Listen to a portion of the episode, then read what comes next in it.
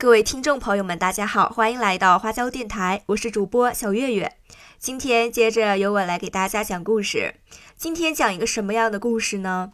一个假剧组，北京呢在招演员，然后面试官就问女子说：“你能否接受吻戏和床戏呢？”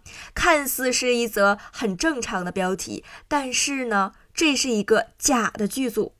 目前电视剧《超级王爷》在浙江横店开机，但是在北京就有人冒充剧组招聘演员，并且在面试中问到应聘者能否接受吻戏和床戏。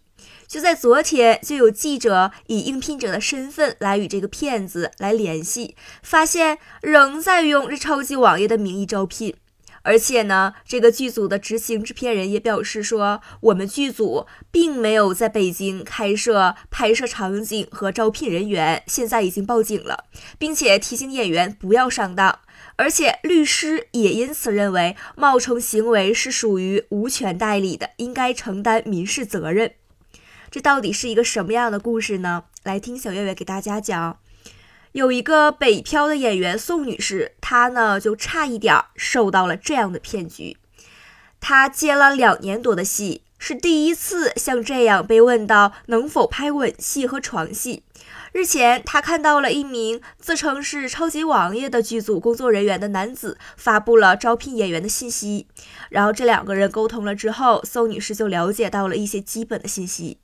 通过宋女士出示的聊天记录，记者是看到了这男子是姓崔，称剧组九月二十五日开机前要选定演员。他呢，为了打消这宋女士的顾虑，还给她发来了剧照。这宋女士在九月十日来到了朝阳区金盏香皮村的一所公寓内面试，但是这面试的场景是让她起了疑心。这一个窗户都没有的小屋里，就放着沙发和床，而且除了这崔某以外呢，还有三个人自称是考官。就在这宋女士自我介绍之后，其中的一个男子就问她说：“哎，你能不能接受吻戏和床戏呢？”但是具有多年的跟组经验的宋女士啊，她说：“一般在面试的时候。”就是像这些跟组的演员，在剧中他只是个陪衬，顶多也就是有一两句台词，并不会涉及什么激情戏。而且更令这宋女士感到蹊跷的是，就在面试之后，这崔某竟然跟她说：“我给你一万元一个月的条件。”但是。市场价顶多也就是四千块钱，所以这个时候宋女士就感觉不对劲儿了，她呢就赶紧托人与超级王爷剧组取得了联系，结果证实，哎，这崔某真的是一个骗子。这副导演说根本是不在北京招人，他在想起当天一起面试的有二十多名女生，如果真有人不知情就进了这个剧组，那后果真是不堪设想。就在昨天，有记者也联系到了《超级王爷》剧组执行制片人文先生，他呢就对崔某假借剧组名义招收演员的行为表示非常的生气。这剧组并没有在北京设置拍摄场景和招聘人员，骗子使用的剧照中还有这导演的名字呢。他们欺骗那些北漂小姑娘，还搞什么吻戏和床戏，真是让大家难以接受啊！这文先生呢，就此报警了。而且由于多次与这崔某联系无果，剧组就发出声明说，提醒演员们千万不要上当了。